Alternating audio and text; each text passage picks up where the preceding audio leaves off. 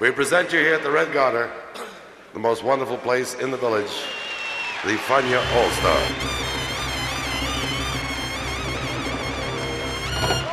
La hora faniática.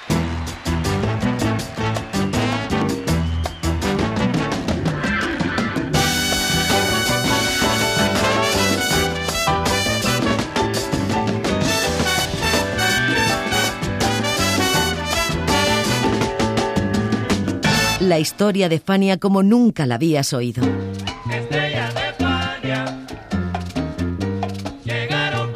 La sorprendente historia de Fania Records.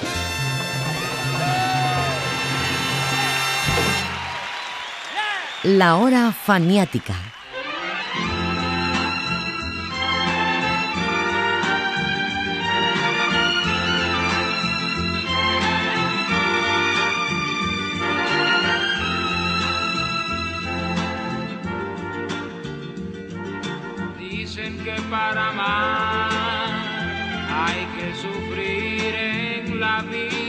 Mediados de 1982 se celebró el octavo Festival de Salsa de Nueva York, un evento que había cogido fuerza y en el que Jerry Masucci era voz y voto en muchas decisiones. Una de esas decisiones fue inaugurar el festival con una película que él mismo había escrito, bueno, al menos el argumento. La premier fue en el antiguo National Theatre de Broadway en una gala a la que asistió la plana mayor de la industria musical, muchas estrellas del boxeo como si fueran a una última pelea y casi nadie del cine. ¿Cuál es la historia detrás de aquel evento? Hoy se la contamos en la hora faniática. Bienvenidos.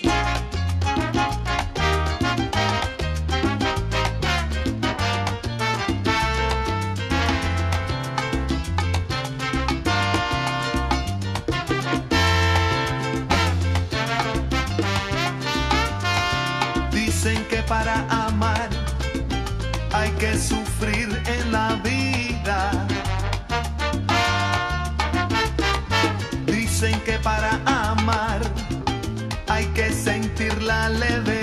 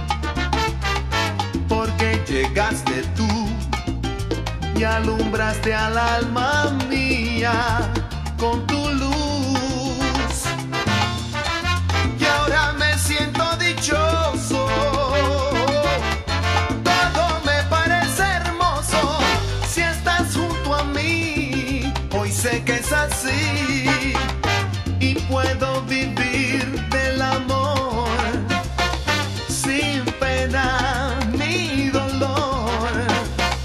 Yo puedo vivir sin pensar que voy a llorar.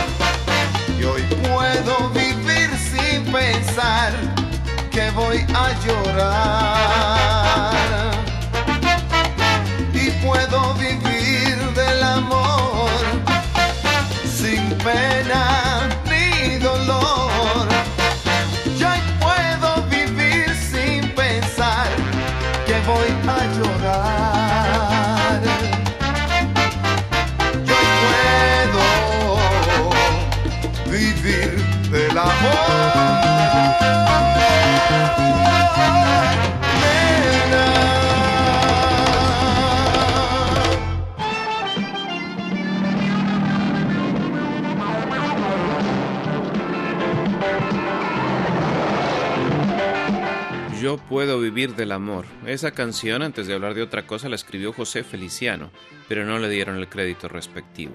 Cosas de los afanes de aquel tiempo en la octava avenida donde funcionaba Fania Records. Y aquel tiempo es 1982.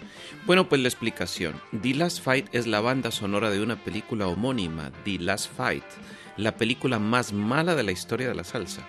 La dirigió Fred Williamson, curioso personaje que era actor, arquitecto y back defensivo de los Riders de Oakland, muy famoso como deportista y más como protagonista de pelis tipo serie B y secundario de series como Star Trek o and Hutch. ¿Cómo llegó a dirigir esta película? Misterios de la ciencia y del afán expansionista de Masucci, aunque estos eran sus últimos años al frente de Fania.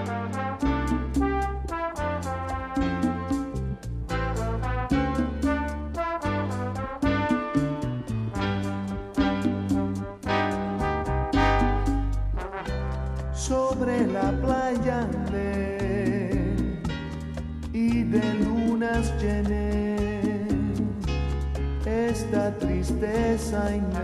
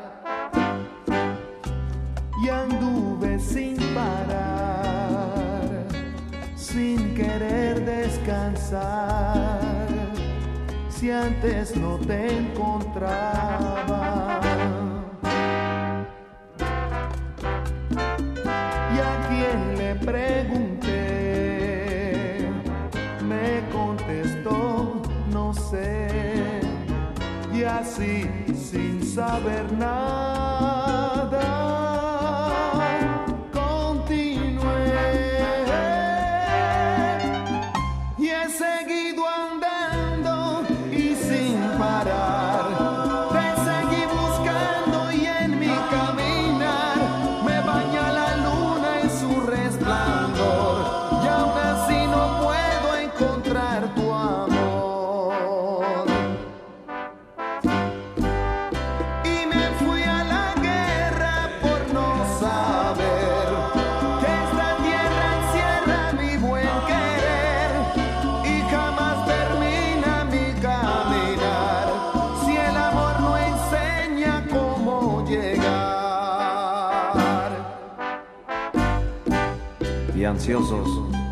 continuamos andando en busca de ese amor diferente, tan difícil de encontrar. Y por la esperanza se aprende, y a pesar de los tropiezos y las caídas, siempre volvemos a levantarnos.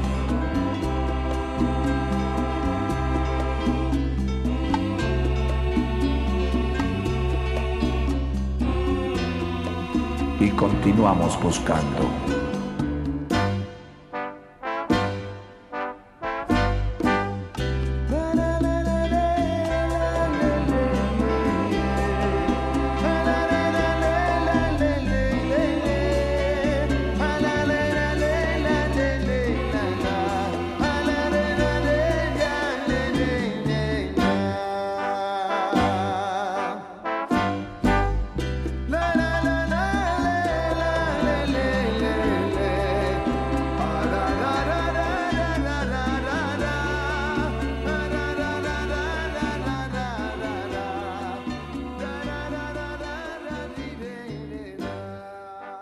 Roberto Durán con su orquesta La Felicidad, que el nombre lo lleva por cariño a su esposa.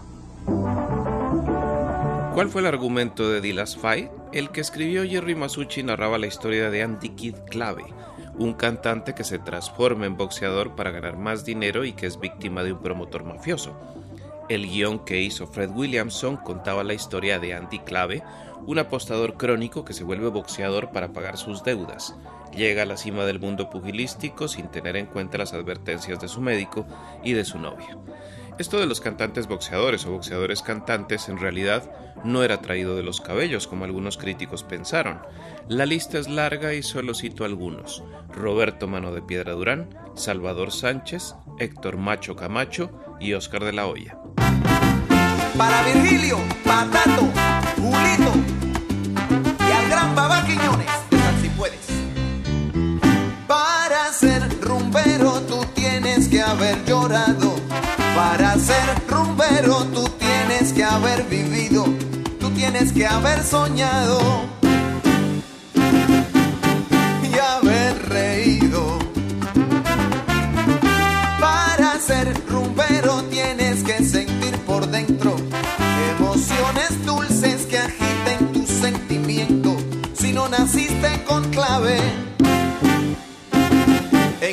entonces no eres rumbero. Podrás cantar con sentido, podrás tener buena voz, pero ser rumbero nunca si te falta corazón.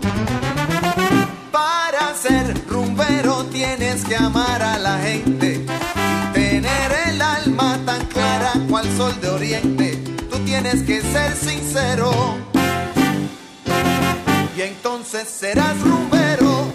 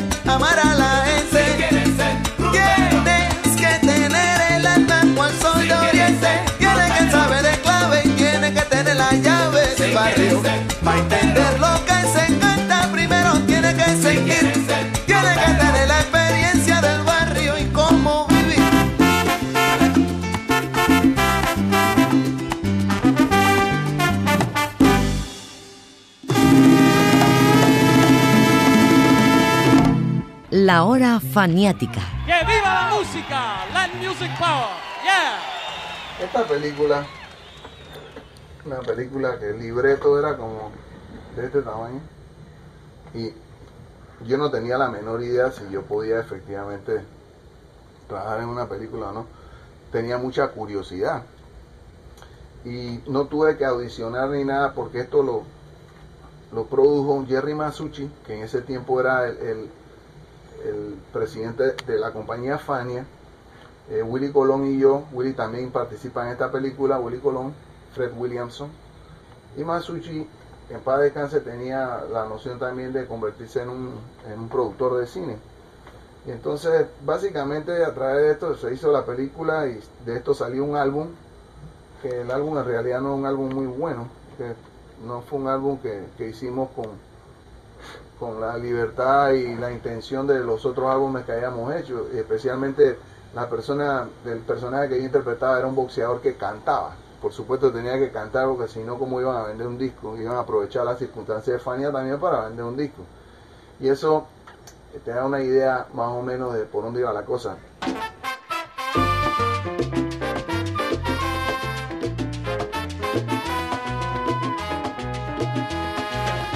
El tema más famoso de Dillas Five fue sin duda What Happened, que narra la historia de José. What Happened, I Don't Know, me dicen que por borracho José en la acera cayó.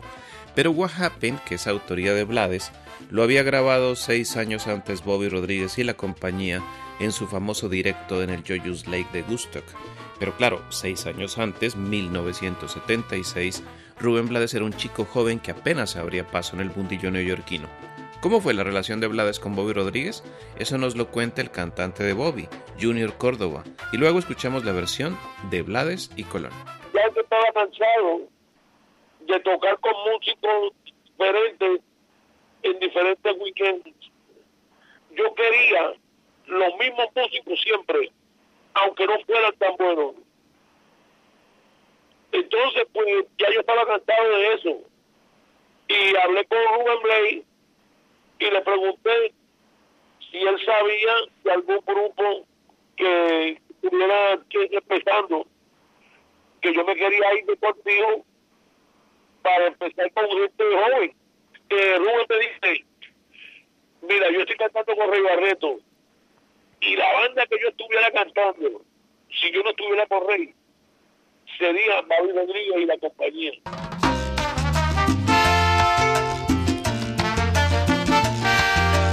Ese fue el borracho que se encontró los chavos de Pedro Navaja.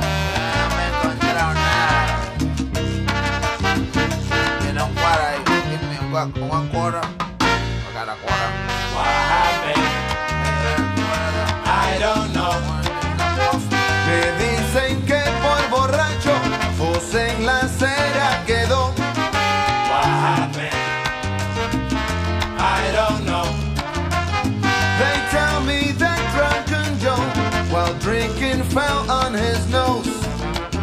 José yo le decía, deja de estar bebiendo, porque esas borracheras no dan nada. Y él me contestaba, Ah, yo sé lo que estoy haciendo, hombre. que en una acera en Broadway fue a parar. What?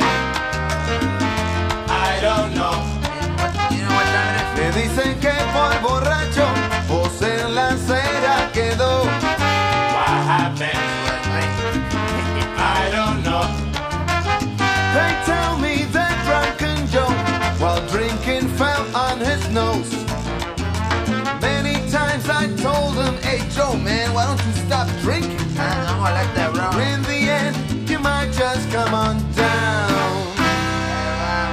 And every time he answered me, Hey, go mind your own business. Yeah. yesterday on Broadway he came down.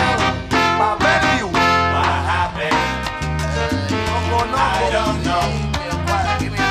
Me dicen que por borracho José la quedó. I don't know. They tell me that Drunken Joe, while drinking, fell on his nose. Me dicen que por borracho, José en la acera quedó. They told me that Drunken Joe, while drinking, fell on his nose.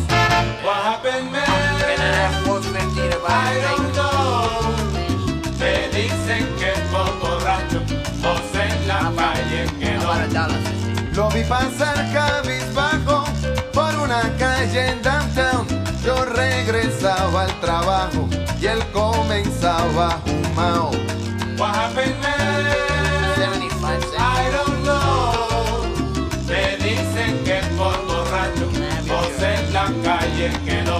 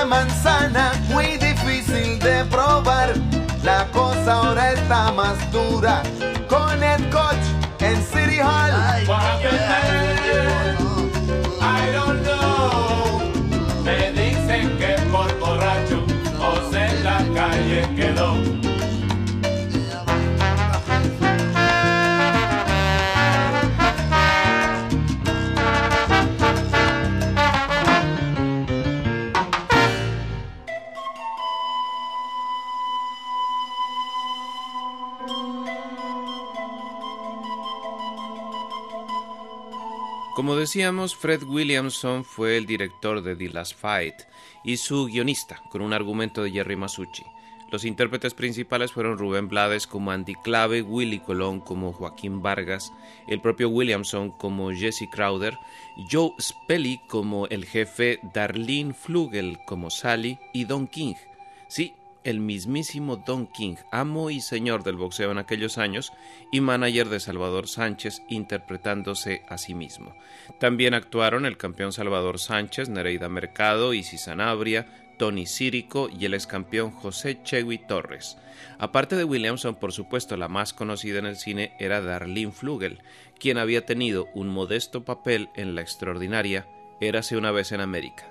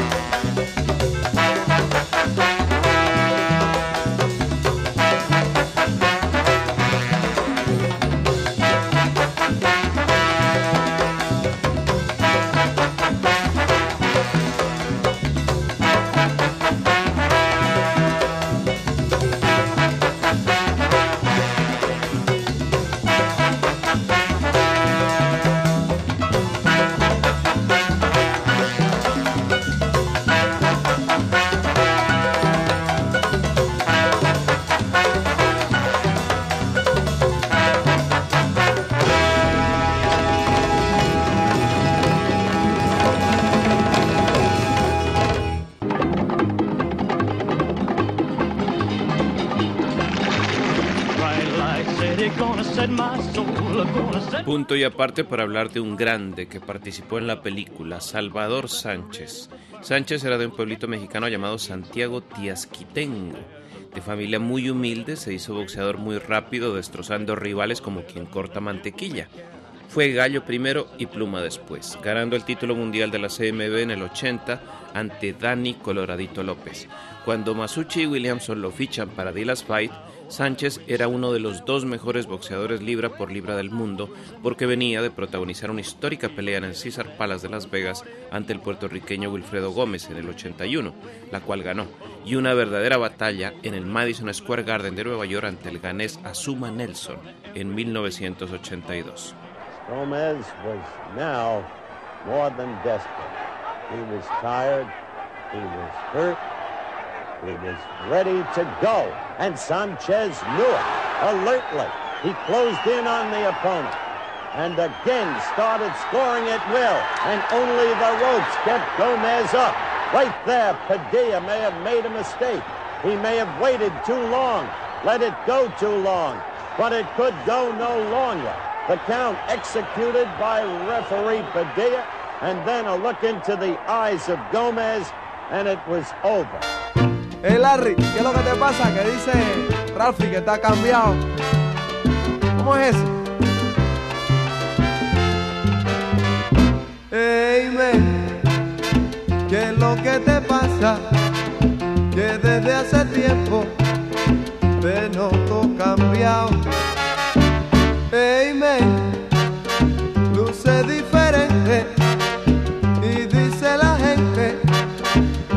estás acabado. Me contaron que un amor te puso así. Si eso es cierto, oye el consejo que te traigo aquí. Man, oye, no te hagas el bobo. Ponte en algo pronto que ese papel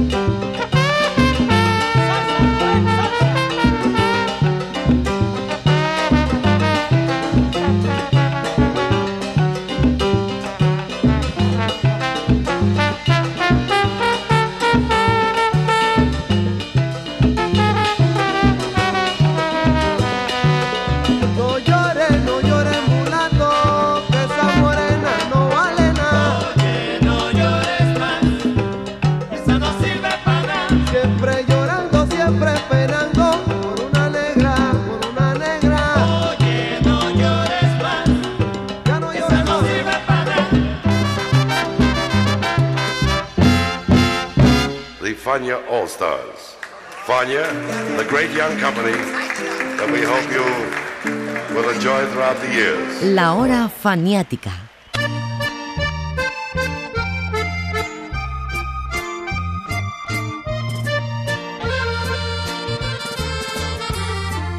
Pues bien, Salvador Sánchez, campeón indiscutible de los Pluma y a punto de dar el salto a los Ligero Junior, que había firmado un precontrato para pelear con Alexis Argüello, se fue a descansar a su finca de San José Iturbide, luego de la pelea contra Suma Nelson en julio del 82.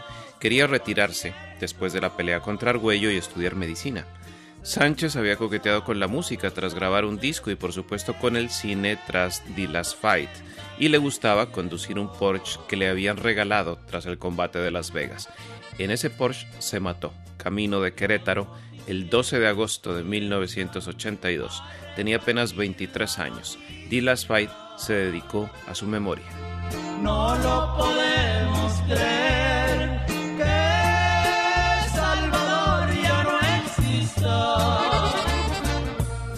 La cosa también que yo considero que, lo que uno de los recuerdos más agradables que tengo yo de esto es que tuve la oportunidad de ponerme los guantes con Salvador Sánchez, que en paz descanse.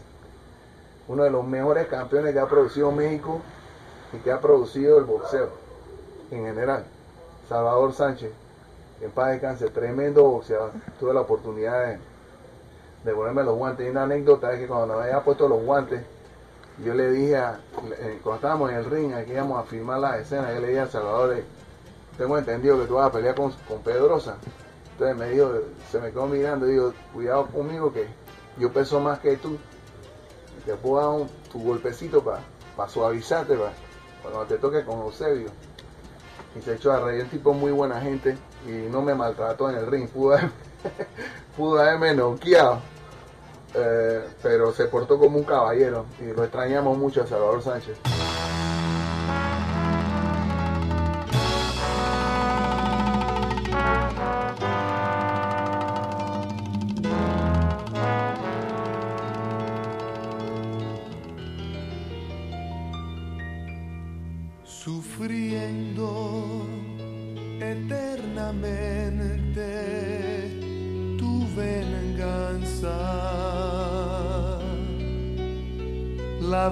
Cruzaré buscando tu querer. Perdóname si alguna vez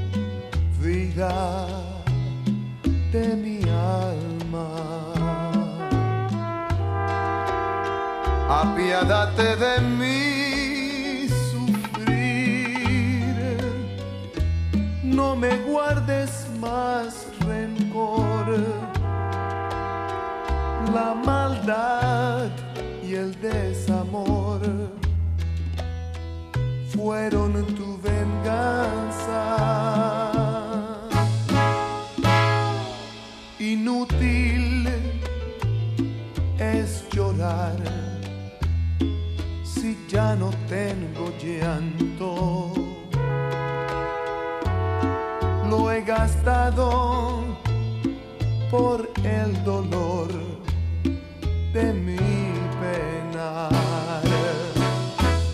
Perdóname si alguna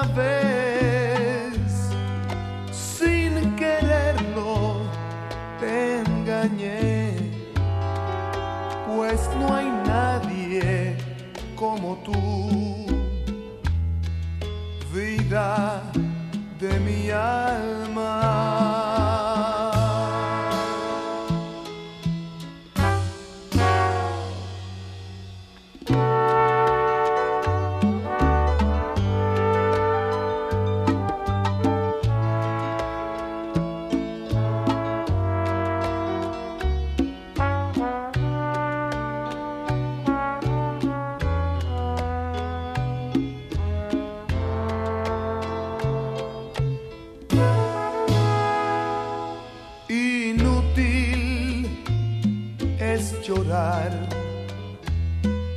ya no tengo llanto.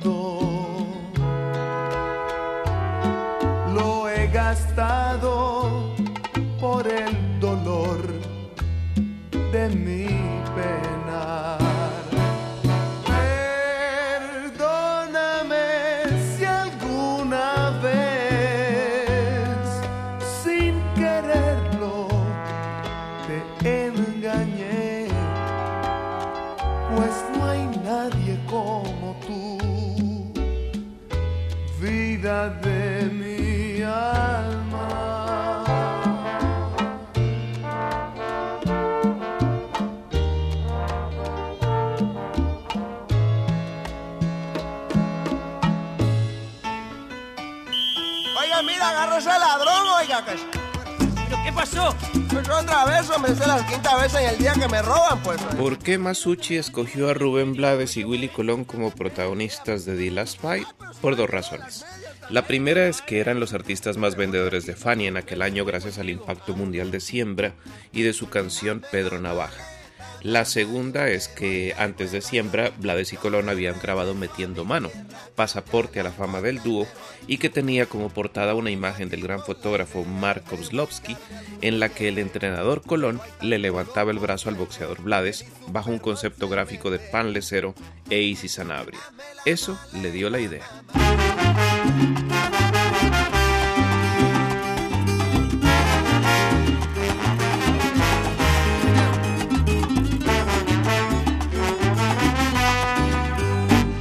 Dicen Chucho, Jacinto y Ramón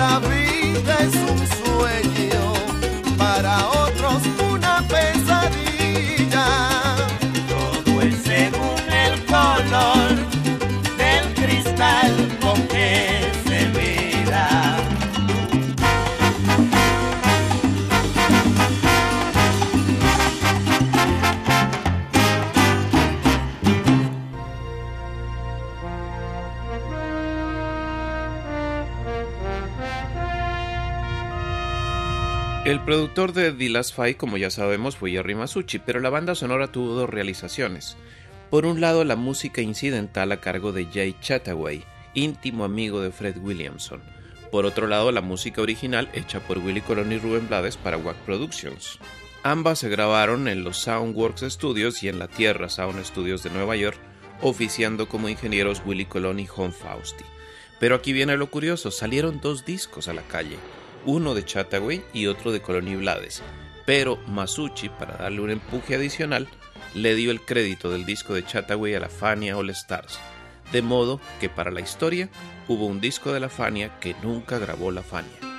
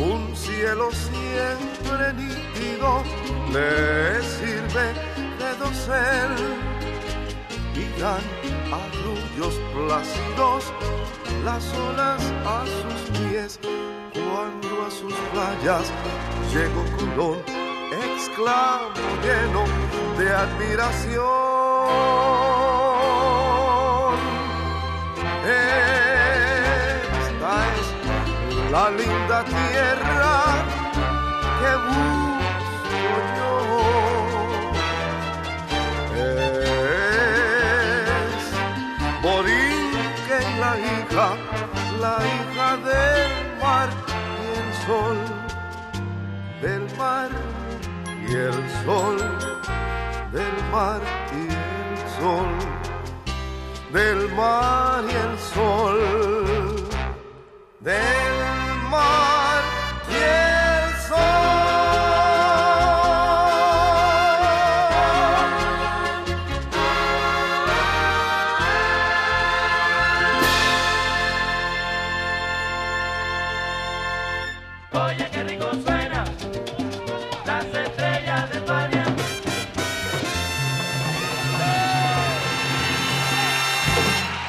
La hora faniática.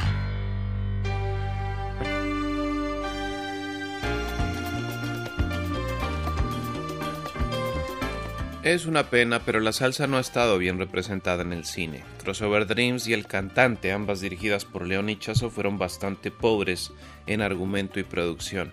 Son mejores las que tocan tangencialmente la salsa, como el Super o Piñero, pero no se pueden considerar musicales. De allí que sean los documentales de León Gas, Carlos Ortiz y otros los que sacan la cara por una expresión caída en desgracia frente al séptimo arte. En la hora faniática de hoy los acompañó José Arteaga y les cuento finalmente que los músicos que actuaron en esta banda sonora, aparte de Colón y Blades, fueron Joe Torres, Eddie Resto, Jimmy Delgado, Milton Cardona, Johnny Almendra, Luis Can, Luis López y Leopoldo Pineda.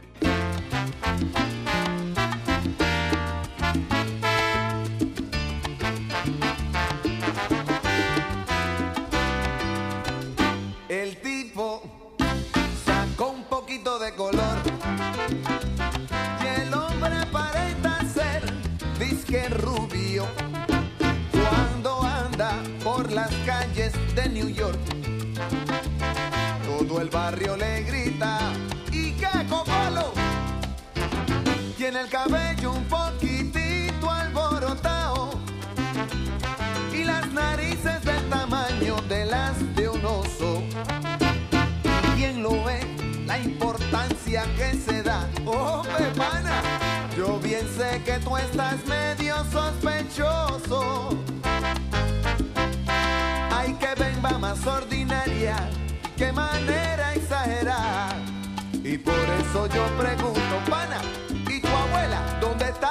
¿Y tu abuela